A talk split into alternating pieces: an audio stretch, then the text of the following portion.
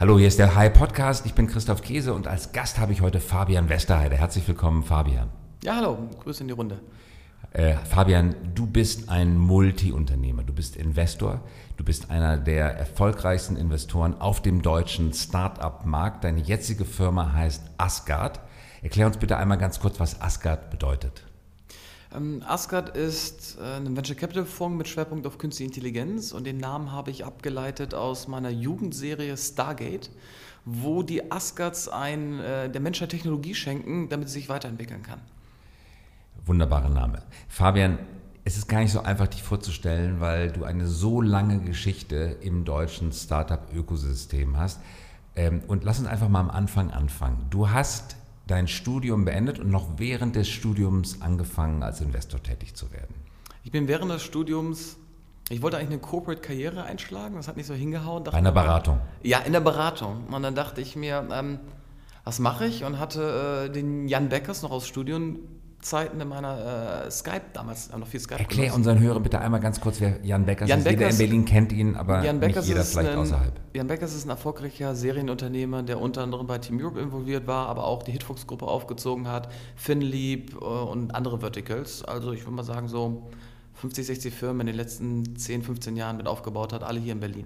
Die bekanntesten davon zum Beispiel? Äh, was haben wir da? Savedo, Clark äh, und äh, FinLeap, FinReach, Handvoll, aber viel im AdTech-Bereich und halt Verticals im Bereich Finanzen und Healthcare. Und ihm bist du über den Weg gelaufen? Ihn kannte ich noch aus dem Studium, mal auf einer Party kennengelernt. Äh, so lernt man Jan Beckers am besten kennen. Und ähm, als das mit der Beratung nicht geklappt hat, habe ich mal gefragt, sag mal, hast du einen Tipp für mich? Ich sagte, komm doch mal hier nach Berlin. Das war so 2008, 2009. Wo warst du da? Ich, zu dem Zeitpunkt war ich im Studium in der Schweiz, in St. Gallen. Und er sagt, komm doch in Berlin, guckst dir mal an. Und dann hatte ich äh, ein paar Interviews. Zu dem Zeitpunkt war ich schon weitergezogen nach Mexiko, um für einen Automobilzulieferer zu arbeiten. Und hatte dann Interviews mit Lukas Godowski, Kolja Hebenstreit, ähm, Pavel Chodinski. Bitte auch nochmal ganz kurz erzählen, wer Kolja und Lukas sind. Äh, Kolja und Lukas sind die Gründer ähm, von Team Europe, einer der ersten Inkubatoren slash Company Builders, die wir in Deutschland hatten, parallel damals zu Rocket Internet. Nachdem sie StudiVZ gegründet und verkauft hatten, hatten sie mit Brands for Friends das nächste gemacht und festgestellt, wow, es funktioniert sehr gut, Geschäftsmodelle aus den USA zu nehmen und zu skalieren. Und ähm, Team Europe ist ähm, eigentlich der Macher hinter Lieferheld und Delivery Hero. Das heißt, dass die an die Börse gegangen sind, das war deren Gründung. Und ich bin während des Studiums als Praktikant eingestiegen, war involviert bei Themen wie Mr. Specs, Davanda, aber auch dem eigenen Fonds, den wir hatten mit 6 Millionen.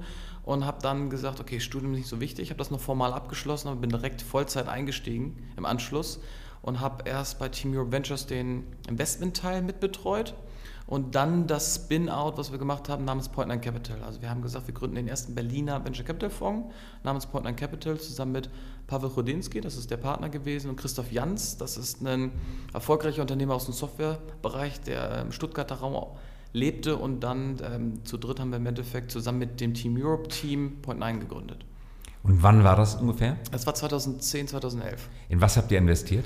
Ähm, viel Software as a Service, klar, wir waren auch bei Delivery Hero drin und bei äh, anderen Themen viel Software as a Service. Ähm, ob es sowas wie Gengo war, das heißt Crowd äh, Translation Services, historisch war noch Zendesk mit drin äh, von Christoph Jans. Ähm, aber ich muss zugeben, ich bin dann 2012 raus, um meine eigene Firma zu gründen. Und äh, dann verliert man auch den Bezug zum Portfolio. Also ich weiß ganz genau, welche Erstinvestments ich gemacht habe und wie sich dann entwickelt haben, das kriegt man dann nur noch aus der Ferne mit, weil man natürlich nicht mehr selber drin ist als Investor. Und die eigene Firma war? Wunschbrautkleid. Ich habe einen Marktplatz für neue und gebrauchte Brautmoden auf gegründet und äh, dann zum größten Marktplatz in Europa aufgebaut über drei Jahre und es dann an ein Medien-Hochzeitsunternehmen aus, äh, aus dem Stuttgarter Raum verkauft. Hm, wunderbar. Und danach? Danach oder währenddessen habe ich schon festgestellt, okay, Hochzeitskleider ähm, ist zwar ein spannendes Thema, aber ich kam mit dem Markt nicht zurecht, weil wir reden hier von Händlern und die Händlermentalität war sehr analog. Wir wurden mal von einer Messe geschmissen, weil gesagt haben, nee, das Internet wollen wir nicht und ich hoffe, da wird der Stecker gezogen. So war die. Und ich hatte nicht die Interesse und die Energie, den verkrusteten Markt komplett aufzubrechen.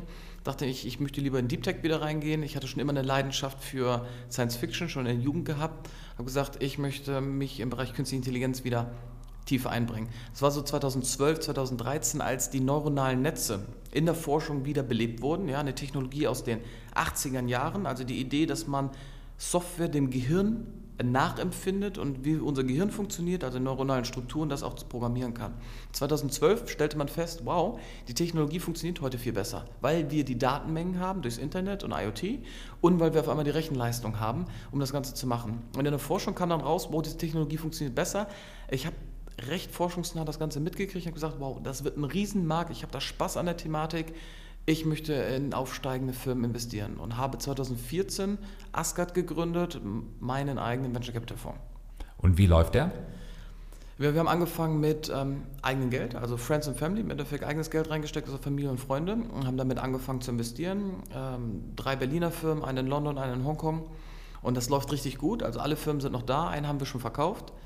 Ähm, die entwickeln sich alle sehr, sehr prächtig, ist aber künstliche Intelligenz, heißt, langsam zu skalieren, sehr forschungslastig, viel Technologie drin. Das heißt, so eine Seed-Runde dauert dann halt zwei Jahre, bis man eine Series A hat. Ähm, ist also etwas komplexer, technologisch, aber auch von der Finanzierungsstruktur. Und es läuft so gut, dass wir am 1.7. den zweiten Fonds initiiert haben, den Asgard Singularity Fund. Wie groß ist der erste? Der erste ist eine Handvoll von Millionen Euro. Also im Endeffekt haben wir das reingesteckt, was wir brauchten, dadurch, dass wir alles in es macht keinen Sinn, so viel Geld zu parken, wenn man Opportunitäten hat. Das heißt, wir haben primär aus unserem Family Office die Sachen halt zwischengepackt, wo wir sie brauchten und dann immer noch reingelegt, was wir brauchten, also eine Handvoll von Millionen. Und der zweite Fonds, den wir jetzt auflegen, der hat eine Zielgröße von maximal 100 Millionen. Und der auch wieder dediziert für künstliche Intelligenz, aber mit dem Schwerpunkt Seed und Series A Investments in Europa. Wir kommen gleich nochmal auf das wichtige Thema, das ist unser Hauptthema heute, künstliche Intelligenz, aber auch Blockchain zurück. Aber lass uns nochmal bei, bei deiner unternehmerischen Erfahrung bleiben. Wie beurteilst du heute das Berliner Ökosystem im internationalen Vergleich? Wie wichtig ist Berlin? Wie erfolgreich ist Berlin? Ich erinnere mich, dass wir 2010 äh, bei Point 9 im Fundraising einen extra Folien schreiben mussten, warum Berlin. Und all das, was wir gesagt haben, ist eingetroffen. Berlin ist ungeheuer erfolgreich. Wir hatten jetzt mit, äh, mit Rocket, mit Zalando, mit Delivery Home 24, wir hatten eine Handvoll von IPOs, finde ich sehr gut, ist auch der Verdienst. Berlin Ökosystem hat sehr gut funktioniert in den letzten Jahren, weil es international ist und weil wir leicht skalierbare Geschäftsmodelle international implementiert haben. Was Berlin jetzt lernen muss, ist Deep Tech zu machen. Also Blockchain, Künstliche Intelligenz und andere Bereiche.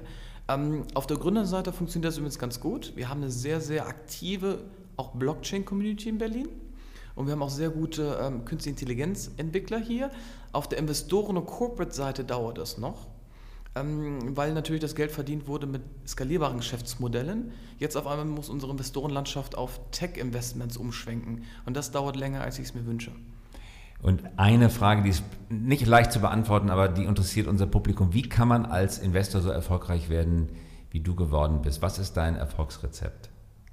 In erster Linie Leidenschaft. Ich habe eine ungeheure Begeisterung für die Themen.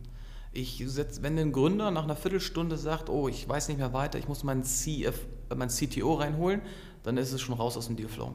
Wenn ich sechs Stunden mit dem Gründer zusammensitze, weil er mir erzählt, wie, warum, was die Modifikation ist und die Besonderheit an deren neuronalen Netzen und mit welchen Architektur sie das Ganze noch effizienter und besser machen, dann bin ich total fasziniert. Also ich gucke sehr gerne, sag mal, mir den Motor an von der Maschine. Also der, der, der CEO muss technologisch voll auf der Höhe sein. Absolut. Das klassische, das klassische Modell, das ja gerade in der deutschen Industrie so weit verbreitet ist, wenn was mit Jura reinkommt, kriegt es der General Counsel, wenn was mit Technik reinkommt, bekommt es mein IT-Leiter. Diese Zeiten sind passé. Nein, also der CEO muss sein Produkt sehr gut verstehen. Er muss es nicht mehr selbst entwickeln. Er muss Leute einstellen, die noch krasser sind als er. Aber ein CEO sollte die Technologie sehr, sehr gut verstehen. Und bei künstlicher Intelligenz ist es nun mal ein Technologiethema. Ist übrigens bei Kryptothemen genau dasselbe. Sind die, sind die Zeiten des BWLers als CEO vorbei? Ja. Du bist selber BWLer, ja. aber du bist doch nicht CEO. Also ja. du bist CEO deiner eigenen Firma, aber nicht in einem Tech-Startup. Aber mein, mein, mein Produkt ist ja auch Investments. Also ich bin als Be Betriebswirt, bin ich CEO eines äh, Fonds, weil das Kerngeschäftsmodell ist natürlich zu investieren, Verträge zu lesen, günstige Bewertungen einzusteigen und teuer zu verkaufen. Ähm, das ist das Kerngeschäftsmodell. Das funktioniert auch ganz gut. Dafür muss, ist es ein Vorteil, Betriebswirt zu sein. Aber um äh, Investmententscheidungen zu treffen, sollte man ein extremes Interesse für Technologie haben und das habe ich. Also ich arbeite mich gerne rein, so wie auch mit Kryptothemen. Ich habe 2015, 16 angefangen, schon Bitcoins zu kaufen. Ich habe mich mit künstlicher Intelligenz schon lange beschäftigt, bevor es Mainstream wurde und tauglich, äh, sagen wir in der Gesellschaft wirklich angekommen ist. Mich fasziniert das. Also das ist ganz wichtig und diese Neugierde und immer wieder dazu zu lernen, sich tief in ein Thema reinzuarbeiten. Also Daumenregel, investiere nie in ein Tech-Startup, wo der Chef nicht selber Technologe ist? Ja, es gibt Ausnahmen. Also ich gucke mir gerade eine Firma an, da ist der Chef nicht Technologe, der ist aber noch visierter auf Technologie als ich. Er hat diese Algorithmen am Anfang selbst geschrieben. Das heißt, wenn ein CEO sich hinsetzt und er ist zwar BWLer, aber sich reinfuchst und selber Algorithmen schreibt, dann ist das definitiv ein Pluspunkt. Ich habe aber auch schon die Erfahrung gemacht, meine Firma zu investieren, wo der CEO aus, der, aus dem E-Commerce kam. Und das funktionierte nicht gut, sein ähm, CTO aber kam vom DFKI, war also sehr, also Deutsches Forschungsinstitut für Künstliche Intelligenz, war sehr technologisch und sie ist in die Rolle reingewachsen des CEOs, also das am Ende ist der CEO rausgegangen, weil er damit nicht zurechtkam. Sie hat aber die Rolle übernommen und ist in diese Sache reingewachsen und das funktionierte dann viel besser. Viele Unternehmen wollen ja investieren, auch in diese Szene, Stichwort Corporate Venture Capital, CVC, mit gemischten Erfolgen. Gibt gute Beispiele, gibt auch viele, viele schlechte Beispiele. Welchen Fehler machen CVC-Fonds? Ähm, dass sie A zu strategisch agieren und B sich keine externen Teams reinholen. Also ich empfehle immer einem CVC, sich ein externes Team reinzuholen und die marktüblich zu bezahlen und zu intensivieren. Also, sie kriegen einen Carry. Fixum plus einen Carry und davon leben sie und das ist ihr Incentive. Carry ist nach hinten raus beteiligt werden am Verkaufserfolg. Genau, das ist die Gewinnbeteiligung. Das ist üblich so 20 Prozent für das gesamte Team, nachdem der äh, eigentliche Investor eine Mindestrendite schon mal zurückgekriegt hat von 120, 130, 150 Prozent. Ähm, also marktübliche Bedingungen und ihnen eine freie Hand geben, zu sagen, okay, du musst nicht nur strategisch investieren, sondern agiere wie ein Finanzinvestor. Und das hapert an allen Ecken und Enden. Das hapert bei der freien Hand, das hapert bei der Incentivierung, weil das einfach in klassische, traditionelle Unternehmensstrukturen nicht reinpasst. Es gibt wenig gute CVCs, also wen ich sehr respektiere, ist Google Ventures. Google Ventures ist extrem gut. Ähm, und dann hört es schon auf, weil viele CVCs dann den Ruf aufbauen. Sie sind entweder nutzen sie das Wissen aus, was sie haben. Also es gibt gerade ein paar amerikanische ähm, CVCs, die wir gar nicht erwähnen wollen, die, wo hinterher rauskommt, ja, das benutzen sie eigentlich nur, um ihre eigenen Produkte zu pushen. Das heißt, sie saugen äh, Wissen ab und äh, das ist natürlich tödlich. Mhm. Würdest du persönlich selber in einem CVC arbeiten wollen? Wenn es Marktbedingungen sind, ist das definitiv eine valide Option. Warum? Der Vorteil beim CVC ist erstens, er hat einen Zugang zur Industrie, aber gerade bei künstlicher Intelligenz ist das sehr, sehr hilfreich. Zweitens, sie haben meistens eine viel kapitalstärkere Bilanz, das heißt, sie können einfach viel mehr finanzielle Mittel zur Verfügung stellen, um die Firmen zu pushen. Aber das Wichtigste wäre, dass man unternehmerische Freiheit hat, um den Fonds so auszugestalten, um die Investments so auszugestalten, wie es auch mit einer, sagen wir, neutralen Rechtsstruktur wäre. Vielleicht eine abschließende Frage, bevor wir dann wirklich zu Blockchain und äh, zur AI kommen. Ähm, deine aus, aus, deiner Erfahrung, du bezeichnest dich selber als Unternehmer. Kann man Unternehmer eigentlich lernen? Kann man 20 Jahre im Konzern arbeiten, dann Unternehmer werden? Oder ist es ein Unternehmer-Urgen, dass man, mit dem man geboren sein muss, damit man direkt nach der Uni oder noch während der Uni, so wie du, zum Unternehmer wird? Ich würde sagen, es ist eine Erziehungs- und Genetikfrage äh, und eine Mindset-Frage. Ich hatte den Vorteil, ich hatte nie eine andere Wahl, beide meine Eltern sind Unternehmer. Meine Mutter hatte eine kleine äh, Praxis mit acht, neun Mitarbeitern ähm, wo ich schon von Kind auf an geholfen habe, die Buchhaltung zu machen und äh, im Büro zu sitzen und Sekretariat zu machen etc. Und mein Vater fing an, ähm, äh, Sanierungsfälle zu kaufen, aufzubauen, wachsen und sie wieder zu verkaufen. Also sehr, sehr, was heute Private Equity nennt, aber halt immer mit eigenen Mitteln. Und da habe ich schon mit 14 meine ersten Due Diligence gemacht und Cashflow-Berechnung etc. Ich bin da also mit aufgewachsen. Ich kannte immer nur dieses Mindset. Man arbeitet 24 Stunden, man macht keine Pausen, man ist immer im großen Risiko und das Ganze hat Schwankungen. Es gibt und hat keine Angst man Oder hat Respekt. Respekt. Man hat Respekt davor vor den Risiken, aber im Endeffekt geht man hohe Risiken ein, hat jahrelang keine Liquidität und auf einmal ist viel Liquidität da, das schwankt immer. Ich habe aber viele Unternehmer kennengelernt, die reingewachsen sind, die einfach aus einem Elternhaus kamen, wo ihnen das nicht beigebracht wurde. Wenn sie aber die Möglichkeiten kriegen, diese Persönlichkeit entwickelt haben. Und das kann bei manchen sehr früh kommen, wie bei Jan Beckers, schon im Studium. Der hat schon Partys organisiert in Münster. Ähm, das können sein wie Lukas Gadowski, die aus Polen hierüber kamen, nicht das, äh, den Hintergrund hatten und absolut da reingerutscht sind, weil sie nichts anderes gepasst hätten. Nikita Farnholz, äh, Dito, der aus Russland kam, erste Generation. Ja, und Jetzt der, Tiger. der dann aber ähm, Beratung gemacht hat erst. Ja, und der auch, muss man sagen, in einem Setup von Team Europe, das hatten wir schon mal diskutiert, natürlich mit einem sehr, äh, es ist einfacher Einstieg. Also ich fand immer Rocket Internet Team Europe sehr gut für angehende Unternehmer, weil sie sich am Anfang ähm, gar nicht um alles kümmern müssen. Sie kriegen eine Grundfinanzierung, sie kriegen eine Rechtsstruktur, sie kriegen den Support und können dann für sich feststellen, okay, ich bin Unternehmer oder nicht, ab, oh, mit einer viel höheren Upside, aber geringeren Downside. Also das Risiko ist eigentlich null, weil man ja nicht selber mit seinem Kapital reingeht, sondern nur mit seiner Zeit. Ähm, deswegen bin ich auch Freund von Inkubatoren und Acceleratoren, wobei ich festgestellt habe, dass das filtert, also die wirklich starken Unternehmer ziehen es so oder so durch. Und wirklich starker Unternehmer sagt, ich akzeptiere nicht 5% Shares, ich möchte mindestens 50 bis 80% haben, weil ich bin ja der Eigentümer, ich bin ja, das ist meine Firma. Und ich hole dich als Support rein. Wenn jemand also nur 3-4% an seiner Firma hält, dann hat er vielleicht unternehmerische Prägung, ist aber vielleicht noch nicht der voll entwickelte Serienunternehmer. Ja, das macht eine Menge Sinn. Und jetzt kommen wir tatsächlich auf künstliche Intelligenz. Vielleicht als Überblick zunächst einmal, wo steht KI heute? Ähm, ich teile es ganz gerne in zwei. Also A, künstliche Intelligenz ist eine Querschnittstechnologie, die eigentlich alles betrifft und ähnlich wie Strom, ähnlich wie Mobilität, ganz, ganz viele Bereiche betrifft. Ähm, ich gucke mir an horizontal-technologische Sachen, also Lernalgorithmen, die immer besser werden. Da stehen wir in Status Quo, Narrow AI, enge KI. Das sind ähm, Systeme, die sehr, sehr spezialisiert sind. Das ist Schachcomputer, das ist ein Go-Computer, das ist ein selbstfahrendes Auto. Das ist genauso gut ein Chatbot, ein Tradingbot, das ist eine Alexa, das ist ein Siri. Die ist bereits sehr, sehr präsent, entweder in Unternehmen oder bei Endkonsumenten. Sehr, sehr spezialisierte Vari äh, in, in, in, künstliche Intelligenzen. Und was wir aber eigentlich entwickeln, ist sogenannte AGI, also die allgemeine künstliche Intelligenz. Das ist der heilige Gral, eine künstliche Intelligenz zu entwickeln, die menschenähnlicher ist, auf einem Menschen ähnlichen Intelligenzlevel mit uns reden kann. Da sind wir noch am Anfang. Da gibt es Firmen, wie gesagt, Google mit DeepMind arbeitet dran, aus Frankfurt die Firma Arago arbeitet dran. Also künstliche Intelligenzen zu entwickeln, die mitlernen können. Und das ist extrem spannend, weil wir in Ansätzen das bereits sehen. Das heißt, künstliche Intelligenzen können sich selber Spiele beibringen.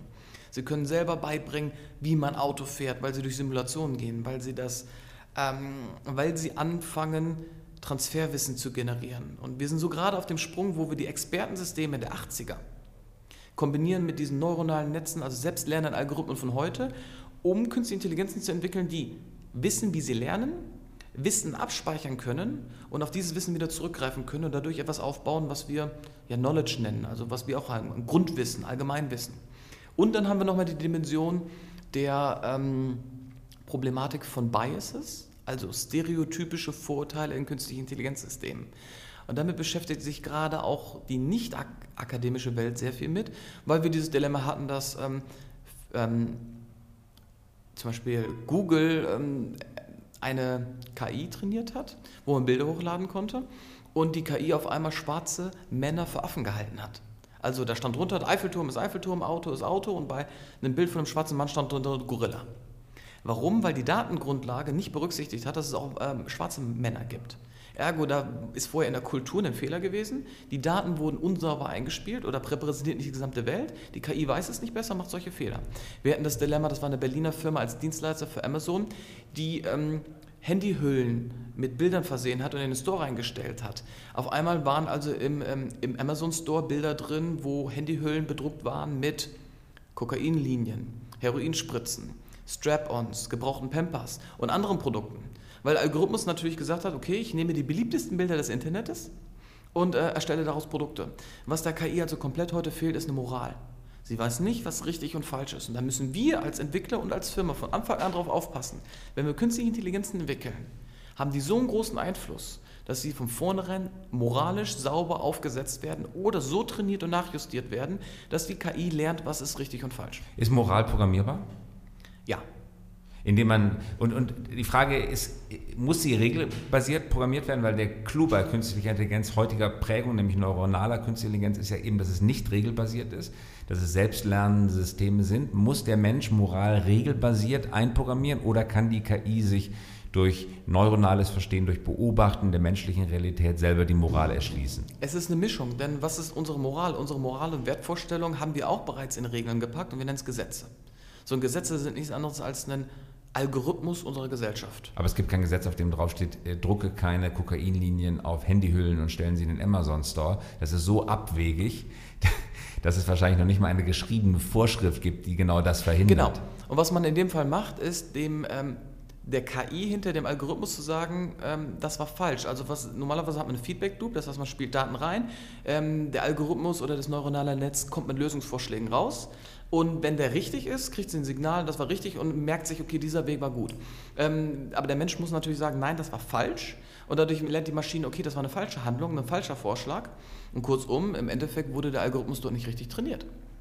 Chris Boos, der Gründer von Arago, sagt immer, der Computer wird anders als ein Baby ohne jede Form von Vorwissen geboren. Das ist das, die große Herausforderung in der Wissenschaft der künstlichen Intelligenz. Ein Baby weiß zumindest, wie man atmet. Ein Baby weiß, ich muss nach der Bus greifen, um überleben zu können. Ein Baby weiß, ich kann die Augen aufschlagen, um das Licht zu sehen. Ohne jedes Vorwissen kommt der Computer auf die Welt. Er muss also absolute Basics beigebracht bekommen, sagt äh, Chris Boos von Arago. Eins der wichtigsten Basics ist das, was wir als gesunden Menschenverstand bezeichnen. Also sozusagen die Summe aller Ur- und Vorerfahrungen, die wir gehabt haben. Siehst du das ähnlich? Aber ähm, haben wir ja bei Kindern ja auch nicht. Wenn man ein Kind Sprache nicht beibringt, lernt es nie zu sprechen. Sprache übrigens auch ein komprimierter Algorithmus ja, für Datenübertragung und Kultur bringen wir ihnen bei. So wie wir Maschinen das auch beibringen müssen. Wir schicken Kinder in den Kindergarten. Wir müssen als Eltern Kindern beibringen, das war ein Schimpfwort, das war nicht richtig. Also wir, wir erziehen unsere Kinder sehr aktiv, mal mehr, mal weniger. Und mit derselben Herangehensweise empfehle ich es auch mit künstlicher Intelligenz. Ja, die ist am Anfang extrem dumm und ihr fehlt der gesunde Menschenverstand. Aber das kann man ihr beibringen. Was ich sehe und wo die nächste Entwicklung auch kommen wird, ist, dass wir anfangen, Lernalgorithmen zu kombinieren. Das heißt, nicht jeder fängt bei Null an, sondern kann auf gewisse Datenbanken zurückgreifen, kann auf gewisse Errungenschaften und Frameworks schon zurückgreifen, um, also sowas wie TensorFlow zum Beispiel ist eine Errungenschaft, das heißt nicht jeder muss neuronale Netze von Grund aus entwickeln, sondern kann bestehende Frameworks benutzen. Das heißt, nach und nach kann man immer mehr sich das Ganze zusammenbauen.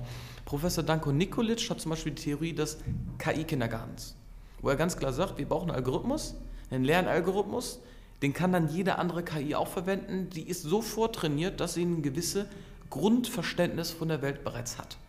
Und das wirft natürlich die Frage auf, wo ist im Augenblick einfach, um den Blick auf die wirtschaftliche Dimension zu lenken, wo ist im Augenblick eigentlich das Geld zu verdienen? Eine These, die ich kürzlich gehört habe, ist, es liegt gar nicht so sehr im Algorithmus. Der Algorithmus, es gibt äh, erfolgreiche Algorithmen, sind relativ gut getestet.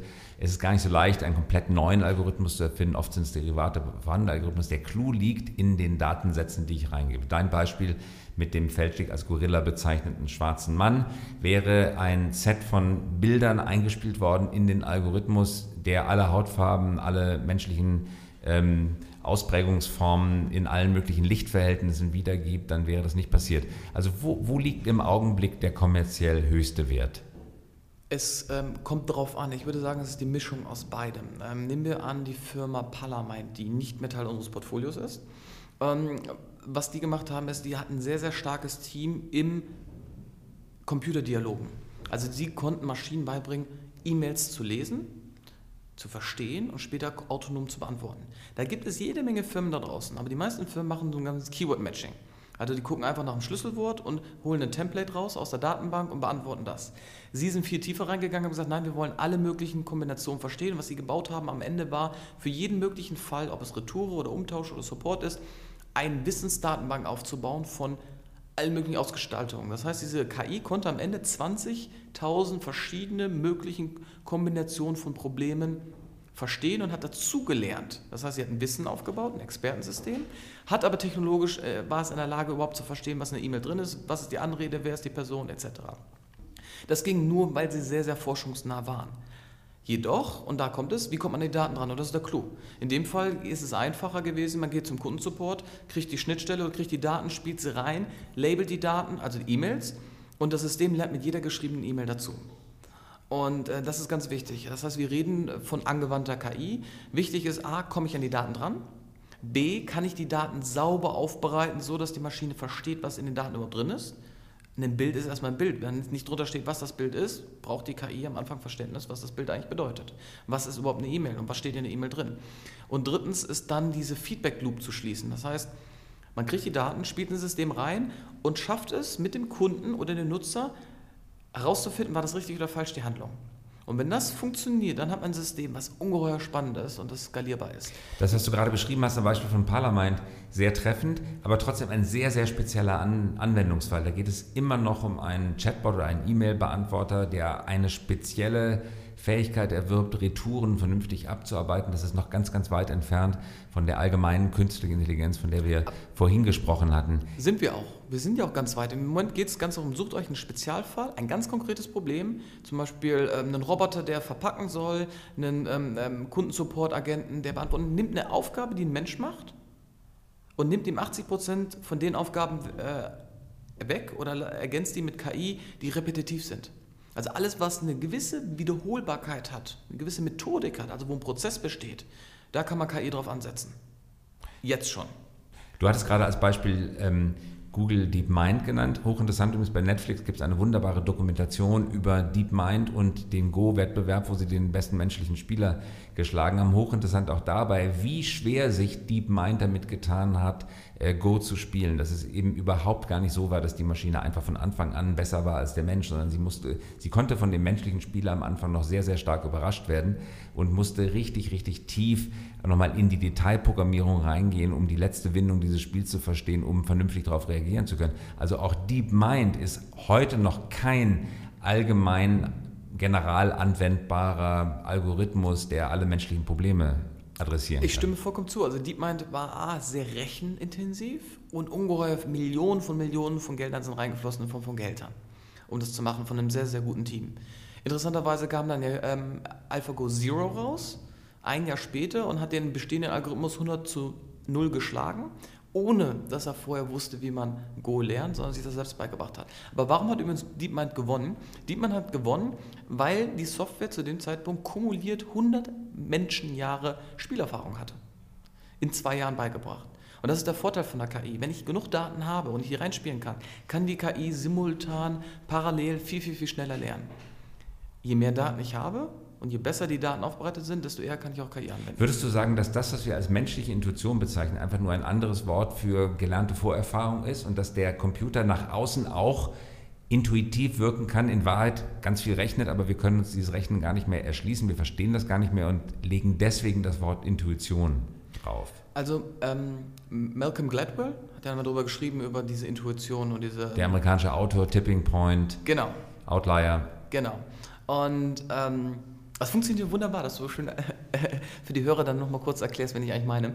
Und er sagt auch, Intuition ist ähm, A, sehr, sehr entscheidend, weil wir treffen eigentlich keine bewussten Entscheidungen, sondern intuitiv. Aber eigentlich ist Intuition nur basierend auf den Lernerfahrungen. Selbst ein bisschen Kreativität. Maschinen können sehr kreativ sein. Die können Skripte schreiben, die können Musik komponieren, die können Bilder generieren. Und wir glauben, Kreativität ist etwas Urmenschliches. Ist es nicht, besonders weil Kreativität basiert auf den Erfahrungen, die wir vorher gemacht haben keiner, das wissen wir, wir können Kreativität auch nicht erzwingen, sondern wir müssen ja loslassen, uns irgendwie ablenken und auf einmal kommt die Idee. Aber die Idee ist dann meistens nur eine Verarbeitung in unserem Gehirn von vielen Daten, die wir vorher schon drin hatten. Also gibt es irgendetwas, um damit zu schließen, Fabian, gibt es irgendetwas im menschlichen Gehirn, das der Computer niemals lernen kann? Auf Anhieb würde ich sagen, fällt mir nichts ein. Die, ähm, weil wir aber als Menschen den Ehrgeiz haben, uns zu reproduzieren. Wir wollen Gott spielen und wir bauen unser eigenes, besseres Ebenbild. Jedoch wird sich die künstliche Intelligenz sehr lange damit schwer tun, was wir selber noch nicht mal verstehen. Und das ist zum Beispiel Intuition, das ist emotionale Intelligenz. Es gibt bereits jetzt KIs, die, ähm, ich habe den Case gesehen, bei McDonald's wurde sie aufgebaut, eine Kamera in zwei Seiten und sie hat schon die Mimik von Menschen, also Kunden analysiert und konnte erkennen, ob ein Kunde gut drauf ist oder schlecht und so dem Verkäufer signalisieren, wie man mit dem Kunden umzugehen hat. Gleichzeitig hat die Mimik äh, oder die KI auch die Mimik des Verkäufers analysiert und ihm darauf hingewiesen, wenn er nicht lächelt, dass er bitte lächeln sollte. Warum? Weil nachgewiesen wurde, wenn der Verkäufer lächelt, er 30% mehr Umsatz macht. Ähm, das nennen wir emotionale Intelligenz, aber es ist nichts anderes als Analyse. Und das wissen wir auch. Manche Menschen haben eine intuitive emotionale Intelligenz und andere bringen sich das bei. Aber alles, was wir über den Menschen noch nicht verstehen, können wir auch nicht programmieren. Solange wie unser Gehirn ein Mysterium ist, und das ist es noch, können wir das nicht entwickeln. Aber wir sind dabei, Stück für Stück das aufzubauen. Und du bist fest davon überzeugt, dass die Summe des Mysteriums ein Faktor X ist, der im Laufe der Zeit gegen Null konvergiert? Ich persönlich glaube, alles ist eine, äh, eine, Formel. Das ganze Universum ist aufgebaut in Formeln. Das ist Physik oder Mathematik und wie immer wir es definieren wollen. Und auch der Mensch besteht aus Biologie, Chemie und Physik. Ähm, ich glaube, dass wir das entschlüsseln können, aber wahrscheinlich nur mit Hilfe von künstlicher Intelligenz. Hat Menschheit, Menschsein ein Grundgeheimnis, das niemals von Formeln erfasst werden kann? Ja, wir haben jede Menge Random-Faktoren drin. Wir sind emotional. Wir sind Tier. Ja? Unsere Emotionalität ist extrem komplex und auch für Maschinen zu simulieren. Wir äh, generieren Chaos, wir, wir zerstören, wir erschaffen. Also die Menschheit hat ungeheure viele Ausprägungen, die wir auch gar nicht in KIs wirklich wiederfinden wollen. Glaubst du an etwas wie einen göttlichen Geist, einen ontologischen Faktor, ein, ein, eine, eine Seele, etwas komplett Unerklärbares? Das beschäftigt viele Menschen. Viele Menschen sind deswegen esoterisch, religiös, weil sie an diesen unerklärbaren Faktor glauben und sie glauben, es gibt die Romantiker ganz tief in der Geistesgeschichte verankert. Sie glauben, dass es tief hinter allem Erklärbaren immer noch einen Geheimnishorizont gibt, der niemals erklärt werden kann. Ich persönlich glaube, es ist alles erklärbar, aber nicht dass der Mensch die geistige Kapazität hat, es zu verstehen. Also ich kann mir gut vorstellen, dass wir Begründung, wissenschaftliche Begründungen haben für ein Verhalten, das wir heute einfach nicht verstehen, weil wir einfach nicht kulturell oder auch geistig dazu in der Lage sind. Zweitens ähm, glaube ich, dass wir das Bewusstsein noch nicht verstehen, also auf Englisch Conscience. Wir verstehen immer noch nicht, wie es funktioniert, dass wir bewusst sind, dass wir bewusste Handlungen treffen oder in unseren Routinen drin sind. Man sagt, äh, wenn ich mich mit Forschern in dem Bereich unterhalte, dass der Mensch eigentlich nur wenige Minuten am Tag bewusst ist und der Rest sind Automatismen. Also Algorithmen, die wir immer abspielen. Ich stehe auf, ich putze mir die Zähne. Wer denkt bewusst über das Zähneputzen nach und wer macht das komplett autonom gelernt? Da kann man sich selber mal reflektieren. Ähm, solange wir das nicht entschlüsselt haben, können wir das auch nicht mit einer KI machen. Ich glaube, dass, das ist aber mein persönliches Ziel, die Menschheit wird sich entwickeln zum sogenannten Upload. Also, dass wir versuchen werden, unser Bewusstsein komplett zu digitalisieren in die Cloud hochladen, weil wir uns so erst es schaffen, von unserem verfallenen und sterbenden Körper zu lösen. Und damit werden wir unsterblich. Damit würden wir die Unsterblichkeit endlich erreichen. Und damit gilt dann doch Singularität von Breakwatch. Und das ist für mich der Punkt, wo wir die Singularität erreicht haben. Du bist also ein bekennender Anhänger der Singularität. Nicht Anhänger, weil ich sie äh, respektiere und auch fürchte.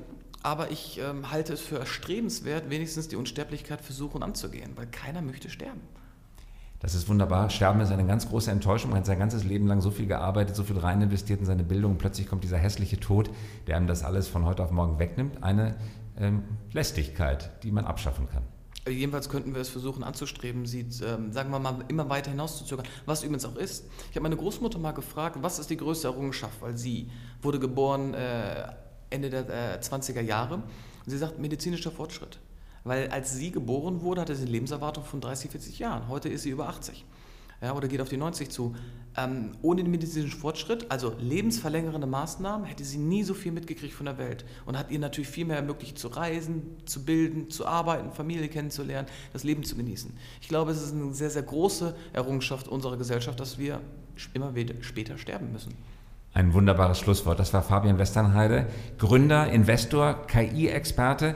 Fabian, ganz herzlichen Dank fürs Kommen. Ich danke für die Einladung. Und das war der Hype Podcast und wir hören uns wieder in der kommenden Woche.